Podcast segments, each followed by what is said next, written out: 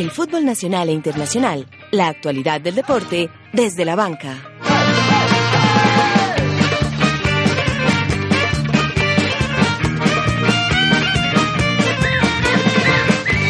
La Liga Águila se toma este viernes deportivo en Desde la Banca. Por los tres puntos, Nacional visita Envigado. Medellín recibe a Río Negro Águilas y Once Caldas se enfrenta a América en el Palo Grande. Yateo Suramericano. Junior se impuso a Cerro y ya se ha metido en los cuartos de final de la Copa Suramericana.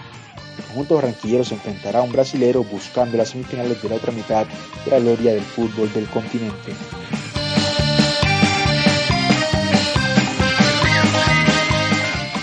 Código Libertadores. El trono verdolaga está llegando a su fin. River, Barcelona y Gremio instalados en semifinales de la Copa Libertadores de América.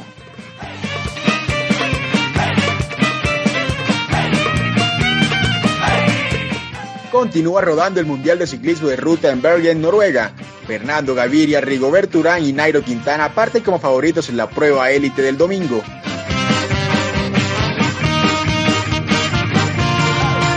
James y su primer gol en Alemania. Messi y un póker más, del Calderón al Wanda Metropolitano. Colombia no jugará el Grupo Mundial de la Copa Davis. Comienza desde la banca, dirige José David Duque.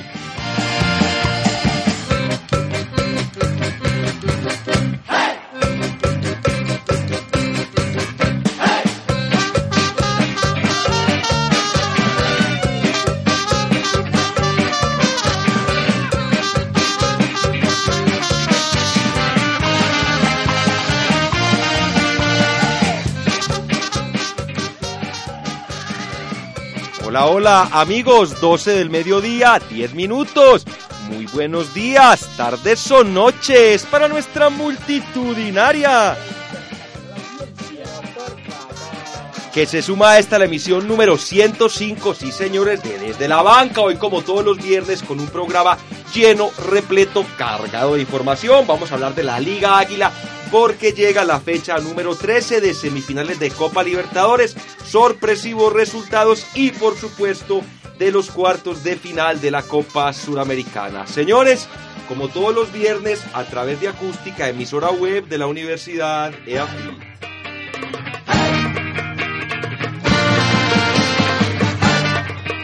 Pieza fundamental de este programa, gran community manager Don Mauricio Doble Pedal García. Hola, hola José, a todos nuestros oyentes y mis compañeros de la mesa de trabajo. Muy contento de volver aquí, José.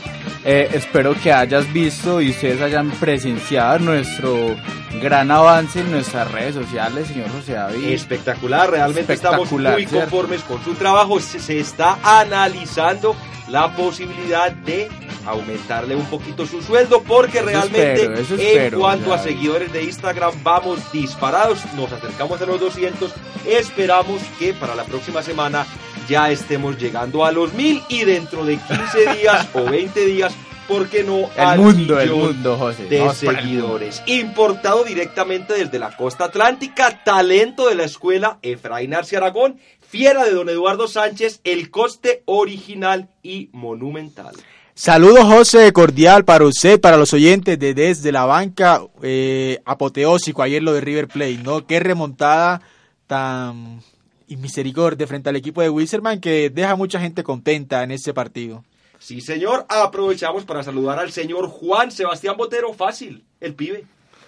Muy buenas tardes para toda la mesa, para toda la gente que nos escucha. Muy contento de estar de nuevo desde la banca y esperamos que este programa lleno de fútbol y de actualidad del deporte nos salga como de costumbre excelente.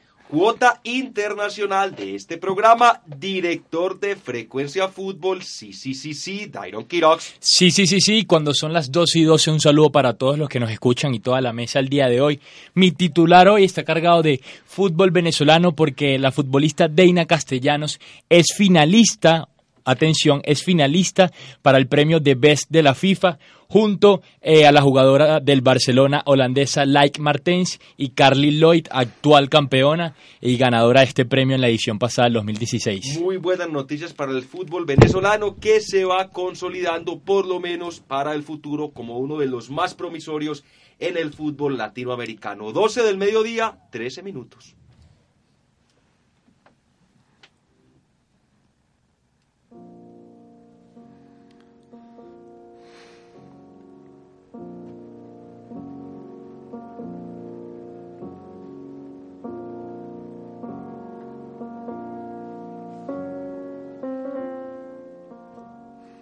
Musiquita la tenemos porque estamos de luto, estamos muy tristes con lo ocurrido en México, un sismo de 7.5 en la escala de Richter que hasta el momento deja una cifra fatal de 275 personas muertas. Hablamos del terremoto que sacudió a México, además de miles de personas sin hogar, personas desaparecidas y realmente una tragedia muy grande que se vive en México, un país que lastimosamente está acostumbrado a este tipo de tragedias. No obstante, el lado positivo es ver cómo este pueblo se ha ido levantando y ha ido eh, de algún sentido formando su infraestructura teniendo en cuenta estas fallas geológicas. Mire qué curioso, justo hace 32 años, en 1985, ocurría un sismo de 8.1 grados en la escala de Richter que en ese momento dejó cerca de 35 mil muertos.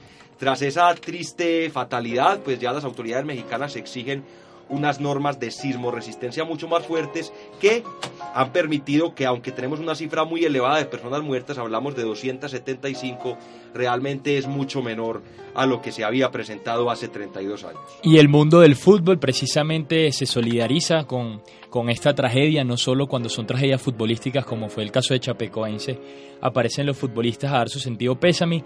En este, en este momento también fue el caso Iker Casillas, se pronunció Cristiano Ronaldo, obviamente Chicharito Hernández, el jugador venezolano Tomás Rincón, Luis Suárez, todos poniendo su respectiva foto de la bandera de México y solidarizándose con el país latinoamericano. Eso es lo único bonito que dejan este tipo de tragedias y es ver cómo la gente se reúne en torno a estos acontecimientos. También escuchábamos ayer palabras de Carlo Ancelotti, el director técnico del Bayern Múnich y en general todo el mundo del fútbol y no solamente del fútbol, sino en general de todo lo que tiene que ver con las personas famosas, no famosas, se han mostrado muy preocupadas, muy compungidas con lo que ocurrió en México. Colombia, nuestro país, envió también un contingente de cerca de 35 personas expertas en este tipo de tragedias que en este momento están desarrollando su actividad en territorio mexicano. Les volvemos a reiterar un fuerte abrazo para los hermanos mexicanos, los acompañamos de corazón, pero el fútbol sigue, la vida sigue y nosotros tenemos que hablar precisamente del deporte que nos apasiona, del deporte rey, porque ayer se conocieron los semifinalistas de la Copa Libertadores, una edición que de la cual por lo menos hemos estado nosotros un poco alejados, en primer lugar porque no tenemos equipos colombianos, pero también por esa directiva de la Conmebol, donde desde este año se empezó a jugar de manera similar al mismo tiempo Copa Suramericana y Copa Libertadores. En este momento uno no sabe cuándo un partido es de una competición o cuando un partido es de la otra. En todo caso, ya se conocen los semifinalistas. River Plate, equipo argentino, se enfrentará a Lanús y Barcelona, el equipo ecuatoriano, equipo revelación, se enfrentará al gremio de Porto Alegre. Empecemos a hablar un poco de ese partido de River Plate sorpresivo. El equipo de la banda había caído derrotado tres goles por cero en territorio boliviano y ayer cuando parecía que la cosa se le iba a complicar, porque realmente remontar tres goles no es fácil a cualquier equipo, pues la banda cruzada sacó su categoría y derrotó ocho goles por cero. Aplastó al equipo boliviano Don Jonathan Jiménez. Yo soy de los que pienso que la persona cuando está así convaleciente a punto de morir hay que terminar de matarla, ¿no? Hablo, hablo en el fútbol en esos casos. Y River, el equipo de Wilstermann pudo liquidar la, la, serie marcándole más goles en La, en la Paz, en San José, perdón, aprovechando la altura y no lo hizo. Y uno tiene que tener en cuenta que River es un equipo muy grande, con mítica copera, que en esa instancia sabe cómo afrontar estos partidos y lo hizo ayer.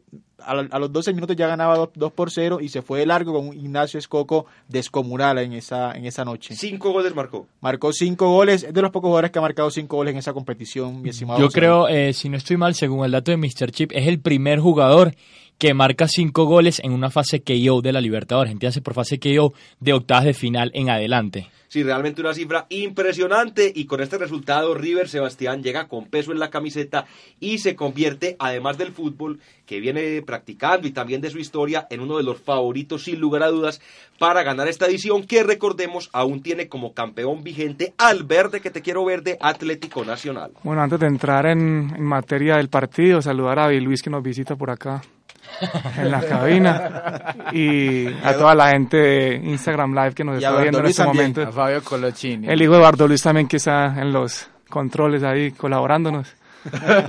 y no creo que lo de River ayer eh, es de admirar. Eh, de todas maneras creo que eh, a Wilstermann le costó el, el, partido en el Monumental. Yo creo que esos partidos que, que digamos equipos que no tienen Mítica tan- copera. Exactamente, y no tienen esa, ese roce internacional, les cuesta llegar a un escenario con, con un ambiente y con un entorno tan complicado como es el de la, de la hinchada de River, y creo que eh, también es de admirar pues, lo futbolístico, creo que River hizo modificaciones tácticas y arri- arriesgó para, para cambiar el partido y para darle vuelta al resultado.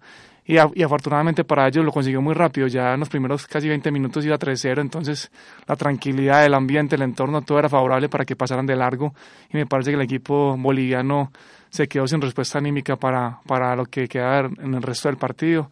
Y una goleada pues casi que histórica porque no es la mayor goleada en la, en la Copa Libertadores porque creo que fue una de 11 a 0 Pero hace mucho que no se ve hace una muchos goleada años, así. pero hace rato no se veía una goleada de este tipo.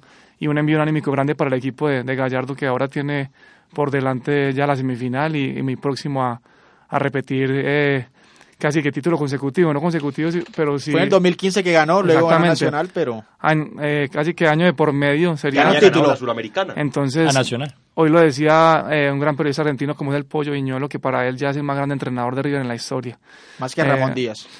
Pues es una- algo muy, muy discutible, digamos, muy eh, subjetivo, pero es un entrenador que de verdad ha marcado la historia en River y que tiene mucha credibilidad, que me parece que un entrenador que tiene carácter, que tiene una metodología de trabajo importa- importante y que la ha plasmado eh, no solo en el juego, sino en los resultados. La verdad es que hemos tenido dos eventos monumentales, dos partidos que quedarán para la historia este año y debemos sentirnos agradecidos por eso. Primero, el Barcelona 6 Paris Saint-Germain, remontada catastrófica y ahora se, se demuestra una vez más que aquí en Latinoamérica también se juega un buen fútbol y se juega un fútbol con una pasión impresionante como lo que se vivió ayer, lo vivieron los aficionados ayer en el Monumental de River que estaba a desbordarse. Eh, darle los créditos, precisamente un comentario cómico que, que, que dio ayer eh, panelista de Frecuencia Fútbol, Carlos José Gamboa, decía, parecía Millonarios, Wilstermann vestido de azul y recibiendo ocho goles eh, como lo hizo ayer el equipo boliviano, un resultado sorprendente, la verdad, porque si bien Jorge Wilstermann no es un equipo de trascendencia, se me parecía a lo que fue el Independiente del Valle de la Copa Libertadores pasada cuando ganó Atlético Nacional, un equipo que vino sacando equipos muy grandes como de la, de la talla como Peñarol y Atlético Mineiro, pero ayer la verdad se quedó con, sin ideas. Yo creo que no esperaban que el equipo de Marcelo Gallardo saliera a atacar tan agresivamente desde el minuto uno. Quizás pretendían leer un poco más el partido, por lo menos los primeros cinco minutos, cuando, cuando ya se habían llevado un gol al minuto 35, ya, ya la serie estaba empatada 3 a 3, y eso obligó obviamente a, Wi- a a abrir las líneas. Si tú te das cuenta en el segundo tiempo, cuando les meten cuatro goles más, le metieron cuatro goles por tiempo, las líneas de Wilstermann estaban completamente eh, con una distancia catastrófica entre la línea de la defensa y la línea de la delantera, lo que le dio una libertad pues tremenda a River Plate para tocar el balón y para llegar con muchísima facilidad. Yo creo que cada vez que River Plate quiso hacer un gol, se lo propuso, lo hizo. Fu- Fueron pocas las ocasiones, la verdad, eh, que tuvo de cara al arco que falló. Y bueno, se vuelve a meter ahora en las semifinales, unas semifinales que van a estar interesantes con un Barcelona de Guayaquil que hay que prestarle mucha atención, que tiene muchos jugadores que han estado jugando durante esta eliminatoria rumbo al, al Mundial. Y, y que es un equipo para tener cuidado y que yo creo que puede llegar a la final y terminarse metiendo contra un posible River Plate que estaría repitiendo final de, del Libertadores. Bueno, respecto a estos partidos y a las fechas que tuvimos de este, que es el mejor torneo de fútbol de clubes del mundo, lo hemos dicho muchas veces en este Discutible, programa. discutible. Eh, sí me gustaría destacar la famosa mística copera que menciona mi compañero Jonathan, y es que es cierto que esta hinchada, la hinchada de River Plate, empujó el partido, eh, se podría decir como dicen por ahí, una hinchada mete goles. Y yo quiero recalcar, José y compañeros... ganan partidos. Sí, ese proceso de River Plate, casualmente, ese suceso eh, de tantos éxitos, viene justamente desde la época en que River volvió a ascender, ¿recuerdan ustedes? Bueno, un año después de que River ascendió fue que comenzó a ganar todo, ¿no? Con Ramón Díaz ganó el- el Increíblemente. Pero él asciende, Jonathan, de la mano de, de De Matías Almeida. Matías Almeida, que actualmente está en el fútbol mexicano. el Chivas de Guadalajara.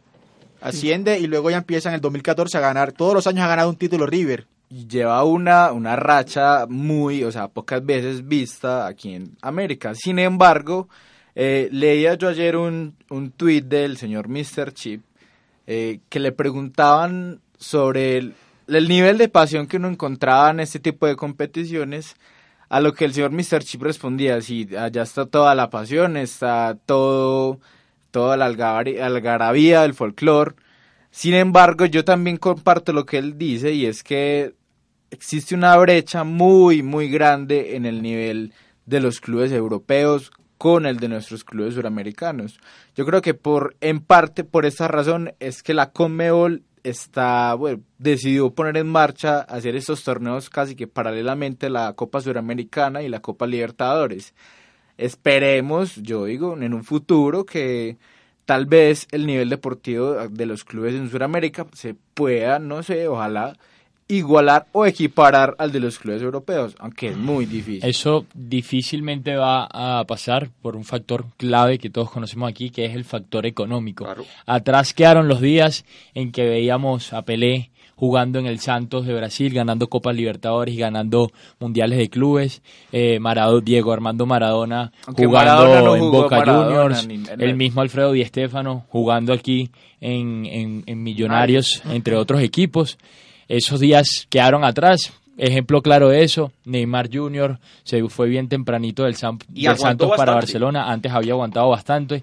Aquí tenemos casos colombianos sin irnos James muy lejos, como es James Rodríguez, Falcao, Davinson Sánchez, para no irnos tan atrás, Marlos Moreno, que desgraciadamente no está pasando por el... Marlos Moreno fue- es un gran jugador, eh, hizo una gran Copa Libertadores, se le debe parte de la Copa Libertadores a, a Marlos Moreno, pero yo creo que fue una mala decisión irse a, un, a, a Europa y a una liga tan fuerte como es la Liga Española tan temprano. Yo siempre digo que los jugadores que salen de aquí jóvenes de Latinoamérica y se quieren ir a Europa tienen que ir a ligas más preparativas, como es el caso de la Liga Portuguesa o la Holandesa Liga también, Holandesa. como lo hizo Davinson. Pero yo creería, Jonathan, para que nos comentes lo que nos ibas a decir, que la gran diferencia en torno al nivel del fútbol europeo y del fútbol latinoamericano, suramericano en específico, es que nosotros somos un fútbol de exportación. Es decir, los jugadores aquí están simplemente para darse a conocer y se supone que estallan en Europa.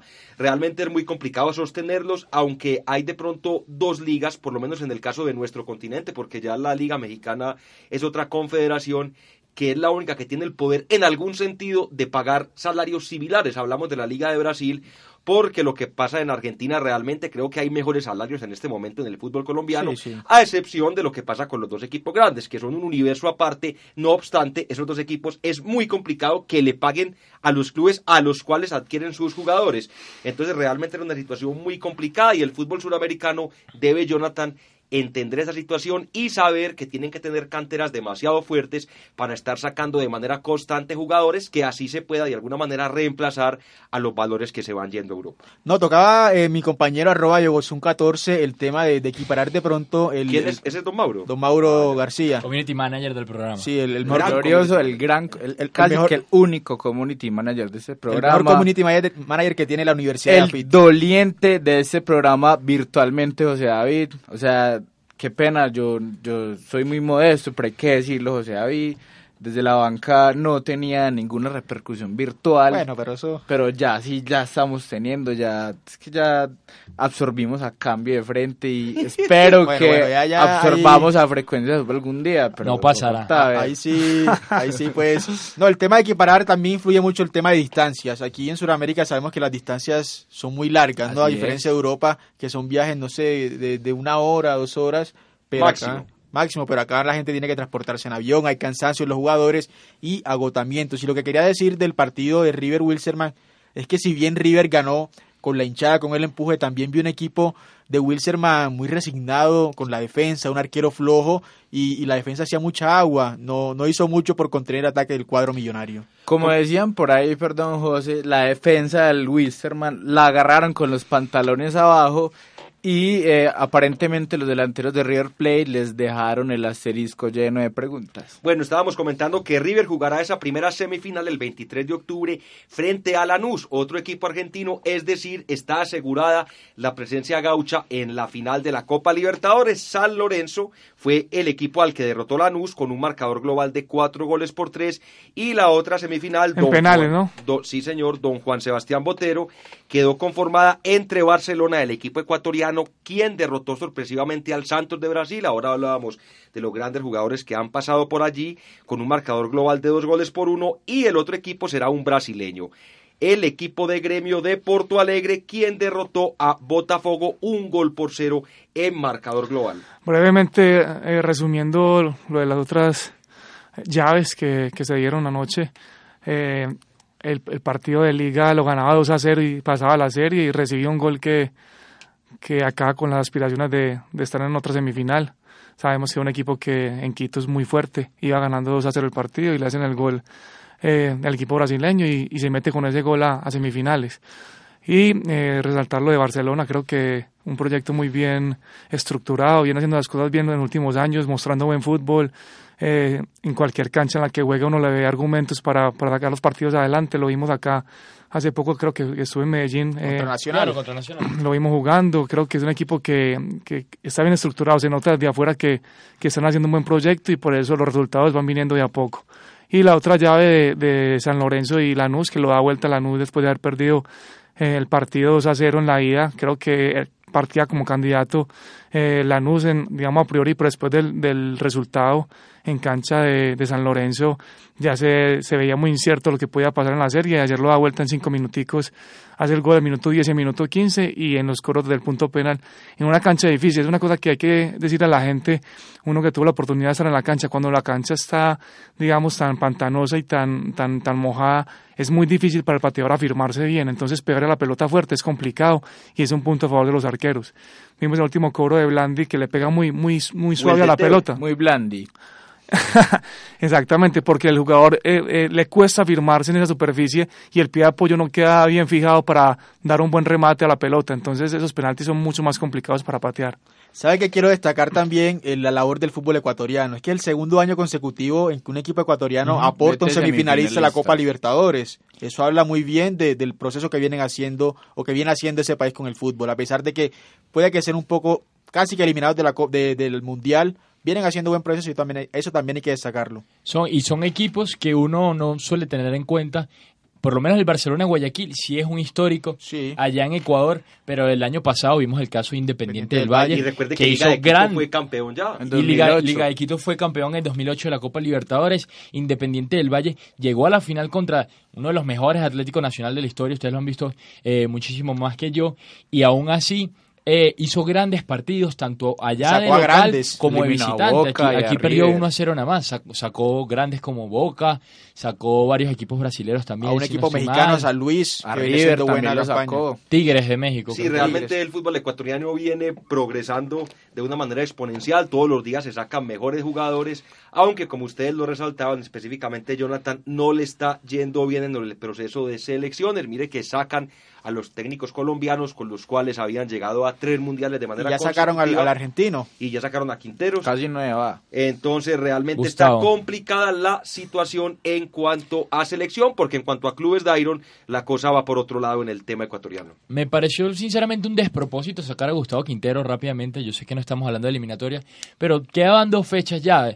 Eh, a él le dijeron básicamente tienes que ganar estos últimos tres partidos de eliminatoria para tener casi un cupo asegurado al mundial y de esta manera quedarte. Si ya te quedan dos partidos de eliminatoria, ya hiciste lo más, deja al entrenador argentino hacerlo menos, porque traer un interino solo por dos fechas, porque ese interino no va a quedar para la próxima eliminatoria, no te va a salvar, eh, mucho menos te va a salvar de lo que te podría salvar Gustavo Quintero de, de entrar al Mundial. Dejamos ahí la Copa Libertadores, hablemos un poco de Copa Sudamericana antes de comenzar a hablar de la Liga Águila y su fecha número 13, porque ya se conocieron cómo quedaron conformados los partidos de cuartos de final de otro, este importante torneo suramericano. Libertad de Paraguay se enfrentará a Racing Club, el equipo argentino, el equipo de Avellaneda Nacional de Paraguay frente a Independiente, es decir, los dos equipos de Avellaneda estarán presentes en los cuartos de final de esta o puede haber clásico de Avellaneda. Final. Podría llegar un clásico de Avellaneda. Interesante. Realmente sería espectacular ese ambiente que se viviría en la capital argentina. Las otras llaves quedan conformadas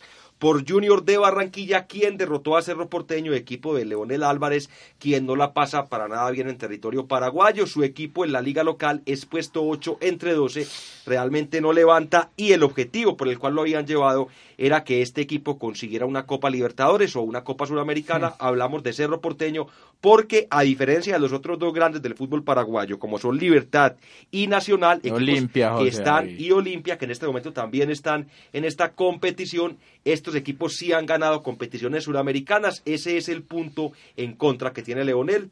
Creo que no demoran mucho en que lo saquen. Junior se enfrentará a Sport Recife, equipo brasileño, y la otra llave, Fluminense Flamengo, el famoso Flufla, donde tendremos representación colombiana, el técnico Reinaldo Rueda, quien le va muy bien en el fútbol de Brasil, lleva 10 partidos dirigidos y realmente los resultados son muy buenos para el técnico Valle Caucano. A propósito del profesor Rueda, ¿qué estarán pensando en este momento en Nacional viendo que el señor Rueda en este momento está en una estancia tan importante como es los cuartos de final de esta Copa Suramericana y que además está a punto de disputar una final en el- la Copa de Brasil, José David? Sí, ya se disputó el primer partido, quedaron igualados a uno y están pendientes de la vuelta de esa competición, donde recordemos en las finales no se cuenta El el, gol famoso visitante. gol visitante. Reinaldo Rueda se fue a Flamengo, yo creo que en un momento, Flamengo. y- al Flamengo, en un momento eh, inteligente para él, para su carrera. Alguna vez le escuché a- al profesor eh, Luis Suárez, que está actualmente dirigiendo en el fútbol colombiano aquí una conferencia en EAFIT, que a- él había clasificado eh, al Mundial, creo, si no estoy mal, del 2006 a Ecuador. 2006. Y después fue una, buen, fue una buena campaña para él. Le vino un cambio generacional de ¿quién calificó a jugadores. Alemania 2006 al Mundial. Luis Suárez con Ecuador. Fue- ah, Luis Suárez. Luis Luis Suárez, Fernando. Luis Suárez. Y ah, Luis sí, Suárez. señor, Luis Fernando. Es que me enredé con el, No, no, no. sin el Fernando. Luis Fernando Suárez eh, clasificó Ecuador y ya después le vino un cambio generacional que le costó mucho levantar cabeza en la eliminatoria y se fue por la puerta de atrás. Reina- eh, Reinaldo Rueda sabía que no podía correr ese riesgo después de haber hecho una tan, gran- tan buena campaña eh, con Nacional de que le viniera un cambio tan abrupto como el que le vino y que le tocó al profesor Lillo eh, de cambiar jugadores, de arriesgarse a no sacar tan buenos resultados como la hinchada estaba viniendo acostumbrada. Dijo, yo mejor me voy antes de que aquí me empiecen a agarrar odio, me voy por la puerta grande como el campeón del continente, le hice ganar todo a Nacional, eh, le dejo esto a un nuevo proyecto y me, me parece que fue la manera más inteligente de hacerlo. Yo, yo ahí sí estoy un poco en desacuerdo con, con el señor Quirox porque si bien sabemos todos, el señor Reinaldo Rueda iba a renovar por tres años más, todos sabemos lo que pasó eh, en, el, en el- la parte interina del cuadro verde con el señor Juan Pablo Ángel, que fue el detonante para que Rueda no siguiera, porque le quería cambiar el preparador físico, cambiar los métodos de entrenamiento y muchas cosas más. Entonces no creo que sea por el cambio generacional, porque Rueda venía ganando todo con el equipo No, verde. y además Nacional, aunque le han salido jugadores importantes, sigue teniendo una nómina que, en mi modo de ver, es la más completa del país, porque usted puede decir que Junior tiene a Charay y a Teo, pero usted se pone a analizar el resto del equipo, pues es, un, es una gran nómina, pero mira lo que le pasa a Junior, y es que cuando no juegan estos dos jugadores, el equipo se cae por completo. Nacional vemos que tiene una nómina realmente muy estable, tiene lo que llaman una columna vertebral con un gran arquero que no está pasando un gran momento, pero Armani, no deja de ser un buen arquero. Tiene, tiene, tiene un goleador, tiene un volante creador de primer nivel, tiene jugadores importantes. De pronto en este momento todavía no están despuntando, como es el caso de Lucumí, jugador que han traído del América de Es Cali. que si lo pones a jugar de lateral, José, ¿cómo va a despuntar? Como hizo el señor Lillo contra Paz. Bueno, yo creo que ya es hora de hablar de lo de Nacional. Que no tienen técnico Un tampoco. poco de la Liga Águila, porque este fin de semana, específicamente hoy, arranca la fecha número 13 con el partido entre Cortuluá, equipo que está realizando una muy buena campaña. Sebastián está en la cuarta ubicación. Buen proceso el que se llega en este momento a cabo en el equipo del Corazón del Valle. Sí, así es. Yo creo que desde el proceso que inició el profe Jaime de la Pava se viene viendo un Tuluá más estructurado, con una idea de juego. Creo que es un equipo que tiene una nómina bastante corta porque obviamente los recursos son diferentes, pero ya tengo entendido eh, que tiene una sede donde entrenar, que eran los grandes problemas que tenía el equipo. Y me parece que, que el jugador vallecaucano es un jugador que, que es muy físico, que tiene características, digamos, similares a lo que es el fútbol ecuatoriano, que lo, lo tocábamos ahorita, ahora es muy físico, de, de muy buen despliegue, con una capacidad, digamos, de, de velocidad, de potencia, que son importantes y, y, y están usando ese tipo de jugadores en el equipo.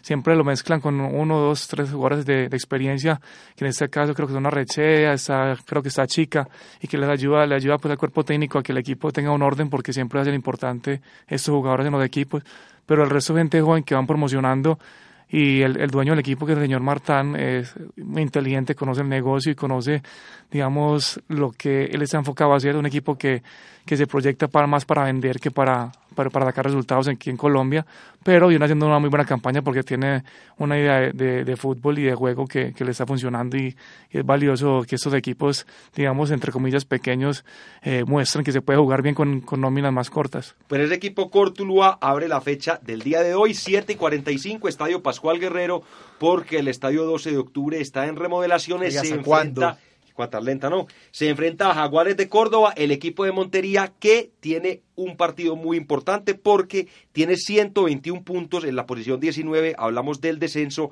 los mismos del América de Cali. Es decir, este equipo se va a jugar ocho finales Mauro, los partidos se quedan restantes, lo mismo que le va a tocar al América para tratar de mantener la categoría. Pero tengo entendido que la diferencia con el América es mínima, oh, es que de dos goles. Ah, sí, es, es en este momento le gana la posición por tres goles, pero realmente el América no puede pretender quedarse por goles. El América tiene que tratar de sacar un puntaje importante y ojalá realmente que no sea el equipo que nuevamente descienda. La fecha continúa mañana a 2 de la tarde, partido entre Tigres, el equipo que ya está prácticamente descendido. no, no creería, no, está, no una opción matemática. Pero es que mire, tiene 113 puntos y hablamos que el puesto 19 y 18, que son América y Jaguares respectivamente, tienen 121. Es decir, una diferencia de 8 puntos estando pendientes de tan solo 7 partidos. Sí, José, pero ¿qué pasa? En esas, oh, esas fechas que quedan, tengo entendido que América, Jaguares y Tigres se van a enfrentar. Entonces, no, América se enfrentó con Jaguares, por ejemplo. O se enfrentó, creo uno de esos creo, ahí. Empataron 0-0. Pero, por ejemplo, José dice eh, Jaguares y América, pero es que esos equipos tampoco vienen haciendo una gran campaña. Y pero, con Bucaramanga, que tampoco viene bien. Pero Bucaramanga está un poco más lejos, está a 126 mm. puntos. Es decir, Tigre realmente es el que la tiene más complicada. Ah, porque sí, es que está es a 8 puntos. Está a 8 puntos de alcanzar a un equipo que igual va al descenso. La fecha continúa mañana también, 4 de la tarde. El Deportivo Independiente Medellín se enfrenta a Águilas de Río Negro, el equipo rojo de la capital antioqueña, quien mañana no podrá contar con su jugador estrella, el señor Quintero Juan Fernando, quien fue expulsado en el partido frente a Bucaramanga. A propósito de la expulsión del crack Juan Fernando Quintero, yo sí quiero hacer un llamado eh, a la Di Mayor con respecto a las sanciones que esta entidad está colocándole a sus jugadores. No sé si ustedes Abruptas. están enterados, pero una simulación de falta que interrumpa el juego aquí en el torneo colombiano está multada con 44 millones de Y 15 pesos. días. Y 15 días. Mientras que a un jugador bien pata brava, como dicen por ahí, eh, antifútbol, que le guste pegar, lo sancionan nada más y nada menos que con 154 mil pesos y dos fechas. O sea, ¿dónde está la lógica en estas sanciones?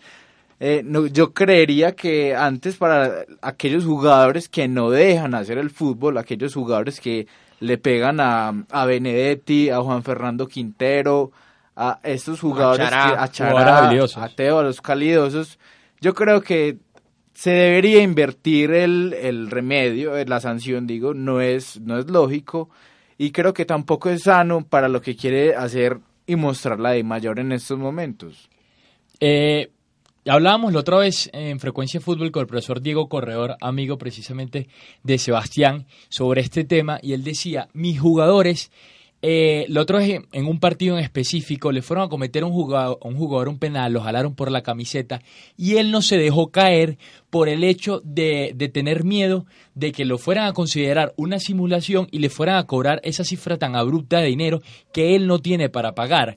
Esto, en pocas palabras, está dañando el fútbol. Yo creo que sí hay que, ah, sí tiene que existir una sanción para aquellas personas que dañan el fútbol también de la manera, eh, tratar de engañar a los árbitros y hacerlos quedar mal a, mal a ellos, pero eh, tiene que haber una línea delgada entre qué tipo de simulaciones son. Si están simulando que te están dando un golpe en la cara, como fue el caso de Teófilo Gutiérrez en el partido contra Atlético Nacional, eso es entendible. Pero si te están jalando por la camiseta y te dejas caer adentro del área, es lo normal. Que el árbitro no lo consideró penal, Está bien, no lo considero penal, pero eso no significa que el, que el jugador haya tratado de engañar al árbitro, que es el tema que estamos tratando. Saludar a Carolina Arango y José Miguel Gómez que nos sintonizan desde el Instagram Live. Es que de igual manera yo considero que hay que proteger a los que realmente hacen fútbol, o sea, no hay que darle más gabela a esos que les gusta pegar tantas patadas, porque entonces no vamos a tener nada no vamos a tener quien haga estética en la cancha de juego. Pues. Bueno, señores, como lo decíamos, Medellín se enfrenta a Águilas de Río Negro, equipo que está realizando una muy mala campaña, Sebastián. Es último puesto con tan solo seis puntos y realmente si uno analiza la nómina, no tiene mala nómina, tiene jugadores de experiencia, además también de jóvenes talentos, como el caso de Rivaldo Correa, un goleador de las selecciones juveniles de Antioquia, aunque es costeño, hace varios años ya vive en la capital antioqueña y esperamos que realmente el equipo del oriente del departamento empiece a levantar cabeza, porque aunque no tiene problemas para este año en el tema de descenso, si continúa sumando más las campañas, con toda seguridad que va a tener problemas. Es difícil hablar de, de, equipo porque conocemos todo el, el tema difícil desde la parte administrativa y yo creo que todo eso siempre lo repito y lo recalco a la gente cuando hablo de fútbol y es que todo lo que se realiza en la parte administrativa, todo lo que se haga mal, todo el desorden que haya se ve reflejado en la cancha. Eso es lo más cierto que existe en el fútbol y uno lo experimentó en, durante su carrera y creo que mientras un equipo no esté, digamos, estructurado de la manera que debe ser, difícilmente van a llegar buenos resultados. De todas maneras, uno como antioqueño obviamente quiere que el equipo levante y mejore. Tiene buenos jugadores, como decía José. Eh, eh, Choro, está Hernández, Daniel, entonces Rivera. exactamente, tiene jugadores que, que tienen talento y que tienen experiencia, pero desafortunadamente no ha podido despegar. Y en el caso de Medellín, pues la verdad creo que hay dificultades eh, en el grupo en cuanto al entendimiento con el cuerpo técnico eh, y me parece que es un tema complicado que, que se va a ver reflejado si no lo solucionamos pronto y el equipo me parece que ha sacado resultados porque digamos que en la tabla está acomodado, pero eh, Está quinto con 19 puntos. Verdaderamente lo que ha mostrado futbolísticamente ha sido muy pobre el equipo de ese semestre y, creo que es preocupante eh, el nivel futbolístico, más que todo en cuanto a la idea de juego del equipo. O sea, eh, ha sacado resultados y, digamos que esa parte, digamos, tranquiliza un poquito la hinchada, pero si vamos a fondo, si no se mejora la estructura de juego, creo que el equipo no tiene como pelear el título este año. Decías tú que eh, ves problemas o sabes de problemas entre el cuerpo técnico del Medellín y los jugadores. Exactamente. No, no podemos ahondar más en el tema, me imagino. Solo podemos especular. Reserva del pero, pero, pero en todo caso, los problemas en Medellín vienen desde la parte administrativa, porque mire que se ha venido especulando que el señor Raúl Giraldo, el propietario del equipo, tiene intención de salir de ese activo y realmente desde ahí parte, porque no hay, no hay, es más, es una situación generalizada en los equipos de Antioquia, mire que también el tema de hinchada, de presencia, de presencia en el estadio ha venido bajando, tanto para Nacional como para Medellín. Lo vimos la semana pasada en el triunfo del equipo verde ante Millonarios, 16 mil personas en un partido que normalmente mete más de 30 mil, 35 mil. La gente está descontenta y también pasa con Medellín no creen en los proyectos y ustedes imaginan cómo sería el caso aquí en Colombia que la de mayor multar a los equipos porque no llenen los estadios, porque así pasó en España con el Celta de Vigo. Y me parece también... Hay sanción, sí señor. Creo que estamos, o sea, el fútbol colombiano en este momento, creo que estamos pasando por una transición, o sea, acabamos de salir de dos equipos que fueron campeones del continente eh, también pasamos a engrosar la dudosa lista de ser una de las mejores ligas del mundo. Yo no estoy completamente seguro, pero hay cuestiones que en nuestro fútbol tenemos que, que arreglar. Principalmente yo quiero que hagamos un llamado acá. Eh, no podemos tener una buena liga de fútbol si no tenemos buenos arbitrajes, muchachos. ¿Cierto? Sí, pero el tema del arbitraje, Mauro, es un tema a nivel mundial. Mire no, pero yo sé, José, pero últimamente se han dado, mire, por ejemplo, el caso de Águilas contra Cali, el mismo partido de Copa Cali contra Medellín. No, pues el de Nacional, al Nacional que supuestamente le regala, mire, mire cómo le pitan en el primer lugar ese penalti, que la bola le da al jugador en el estómago, se ve como le, le saca el aire, le dejan de pitar un penal claro y también sanciona una falta a favor del pasto que nunca existió. Es decir, a todos los equipos les pitan a favor, les pitan en contra, en Colombia, en España, en Francia, en Inglaterra, y... en todas partes, porque el arbitraje es humano y el humano tiende al error. Sí, pero José, mira, son árbitros FIFA eh, que no te dan ningún no tipo son de profesionales, garantía. Mauro. Ese es el gran problema. Podemos partir Hay de pocos, que siempre va a haber errores, siempre va a haber errores, porque el fútbol o el arbitraje lo hacen humanos. Pero un árbitro en Colombia no está dedicado 100% a eso. Son administradores, otros trabajan en bancos, otros trabajan en un colegio. Simplemente los domingos van a cumplir con una labor de pitar. Entonces usted no le puede exigir a un árbitro que no está dedicado 100% a eso, lo mismo que sí podría decir con una persona que al pagarle un salario más alto pudiese estar todo el día en torno a su preparación física, en torno a temas académicos, es decir, saber cuándo se pite una falta, cuándo no, a los famosos temas tácticos y técnicos del arbitraje. Y otra cuestión que me gustaría resaltar también, José, es que bueno, el hecho de que tampoco es que tengamos me- los mejores escenarios para disfrutar del balón. A eso estoy de acuerdo con Mauro, total. Cierto que sí. Por ejemplo, miren el estadio de, del Guillermo Plaza Salcid, donde el señor Sebastián Botero alcanzó a jugar. Creo, no sé, tengo entendido que en este momento ese estadio lo están reconstruyendo o quieren hacer algunas remodelaciones que se van a demorar algún tiempo. Pero ya llevan cuatro años, Ya Mauro. llevan cuatro años y creo que en, creo que en el estadio de, de Jaguares, no estoy seguro, hay un estadio que no tiene luz, o es el de Real Cartagena. No, no, no, el de Real y el de Jaguares sí tienen luz. Sí, Sí, señor. A pero ver. ahí no es muy mal estado. Muy mala muchachos. iluminación es lo que tiene. También. Hay varias cosas para decir. Primero que todo, que Colombia mejoró demasiado en cuanto a las canchas. El tema del estadio, digamos, todas las instalaciones, todo- por ejemplo, el tema de Neiva es un tema complicado porque, digamos, hay una demanda grande porque lo estaban construyendo y se cayó. Y y muertos de por Exactamente. Y ahí es un tema delicado, pero la cancha en este momento está en perfecto estado. Es más, es la primera vez en la historia de la ciudad que tienen una cancha digna del fútbol profesional. La cancha de Jaguar es una buena cancha. O sea, en general en Colombia hoy en día en los gramados, incluso el de, el de Ibagué que era muy regular, ya también lo organizaron.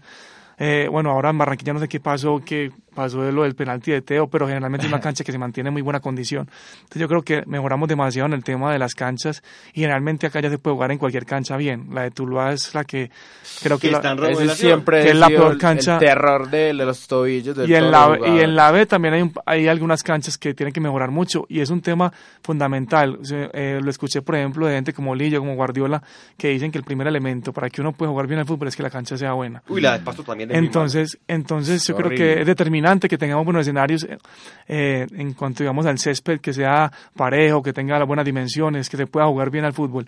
Ya el tema de la estructura del estadio, pues obviamente para la gente que ingresa al estadio y para la afición es muy importante que también estén en, en buena condición, pero digamos para el espectáculo lo más importante es el césped y creo que en eso vamos en buen camino porque casi todas las canchas están en buena condición. Ahora lo otro es que los equipos eh, necesitan todos tener mucha más estructura. Por eso, en, en muchas partes del mundo, para que un equipo, eh, digamos, la liga grande sea considerado un club reconocido por la federación, tiene que tener sede, tiene que tener su propio bus, tiene que tener sus propias oficinas, eh, etcétera, etcétera. Entonces, yo creo que en algún punto nosotros tenemos que llegar a eso, porque equipos grandes, incluso de Colombia, apenas Medellín construyó su sede hace un año. Y lo es que no es de. Medellín. Es, del es decir, ahora hay que ver si lo venden, si en el negocio entra eso. Exactamente, entonces yo creo que todas esas cosas hacen que, que el fútbol de nosotros vaya creciendo, que los equipos, por ejemplo, un equipo como Huila ya tiene su propia sede y eso es muy valorable. Eh, Tuluá ahora parece que también tiene su sede. La Entonces de yo- Patriotas, que también es como de las más aptas del país yo, también. yo creo que todo eso va haciendo que el, el fútbol de nosotros crezca, es fundamental. Antes, a mí me tocó una época en que yo jugando en Medellín, que es un equipo, digamos, de los grandes de Colombia, aunque no sea el más grande, pero está entre los cinco o seis más grandes, nosotros llegamos al estadio a ver dónde íbamos a entrenar. Eso es impresentable hoy en día que un club de, de ese nivel no tenga donde entrenar. Ahora, gracias a Dios, hicieron pues esas canchas que lo que decía José, más allá si son del dueño o no, pues son las que usan para entrenar diariamente y no tienen que estar preguntando dónde van a entrenar. Nacional de un gran paso, digamos que a nivel continental, porque es una, una sede digna de, de casi que de un equipo europeo. Yo creo que todo eso, más el tema que hablábamos ahorita, el tema arbitraje, cuando lo mejoremos, lo que decía José, lo- los, los- los árbitros acá eh, ganan un sueldo, digamos, por partido nada más, o sea que si no pitan, De eso no viven. no pueden vivir de eso. Y yo ahora estoy viendo una materia en la universidad que se llama reglamento de arbitraje. El tema del arbitraje es complejo. Usted empieza a leer las normas del, del fútbol y de cada una se derivan una serie de cosas que hay que leer. Ahora que lo estoy experimentando haciendo, esa materia veo que es muy complejo y que tiene que tener mucha información el árbitro en la cabeza para tomar decisiones instantáneas.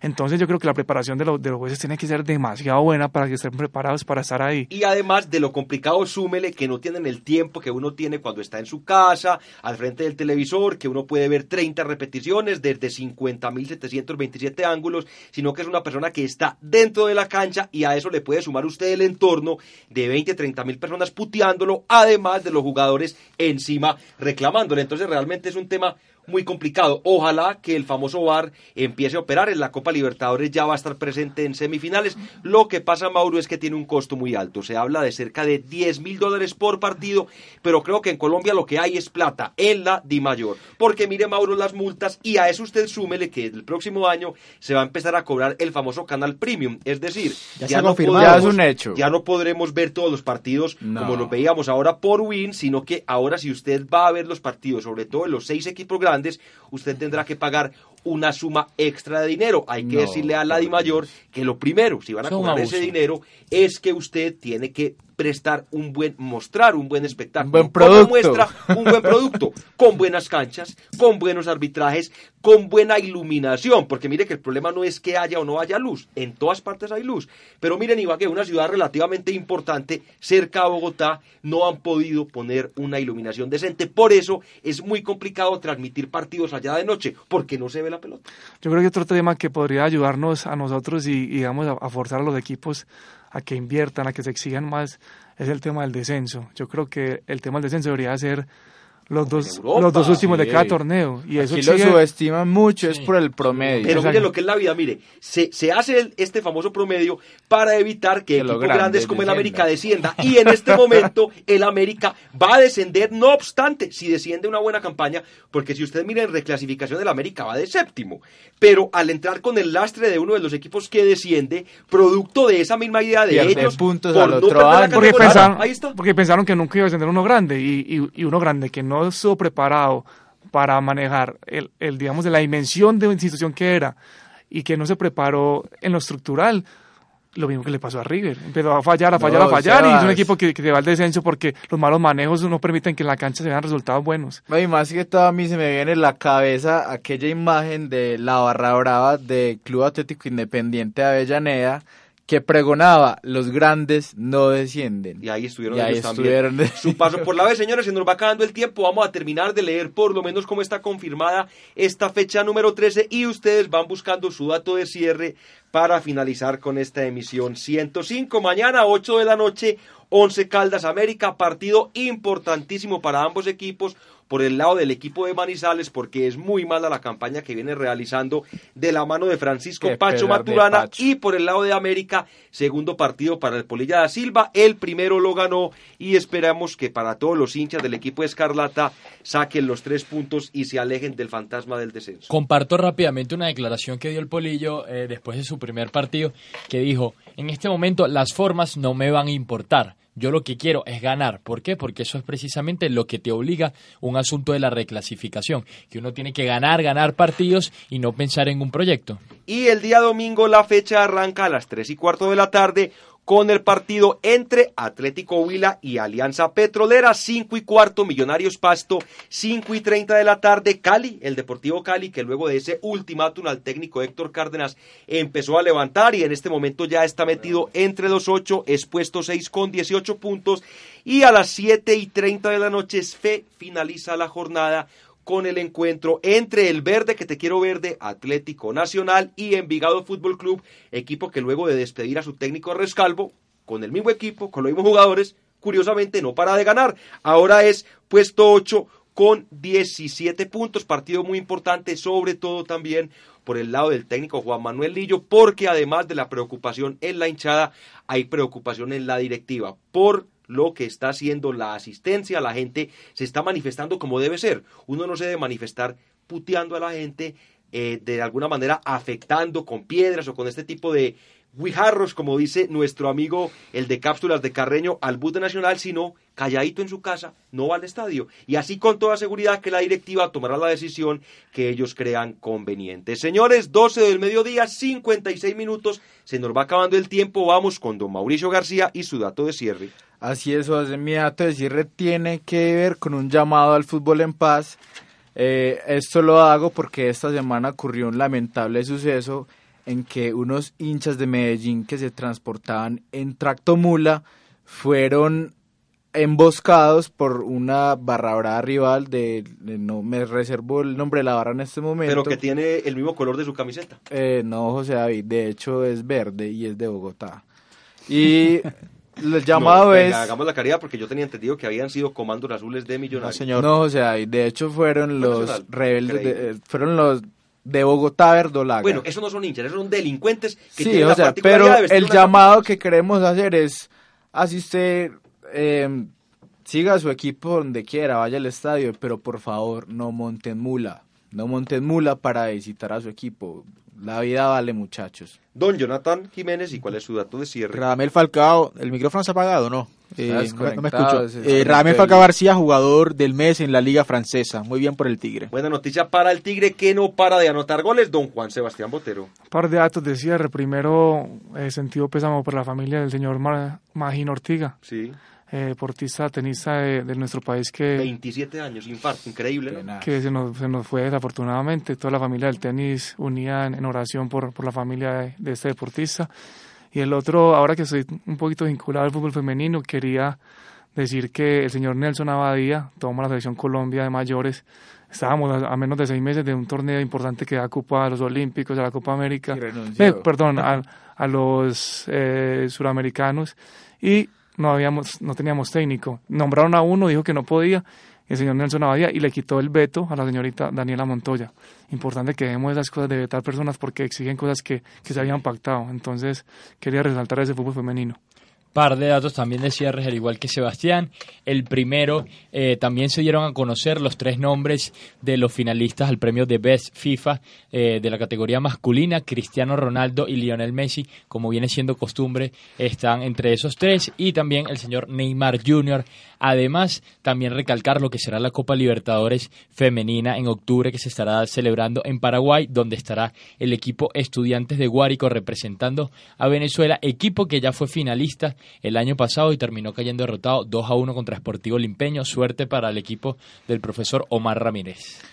También recuerden seguirnos en nuestras redes sociales, en Instagram como desde la banca, eh, desde la banca guion bajo, en Facebook como desde la banca acústica y en Twitter como DLB acústica. Ahí está, señores, una de la tarde. Nosotros nos despedimos, no sin antes recordarles que en acústica, desde la banca, sigue Sigue arriba. Chao, chao.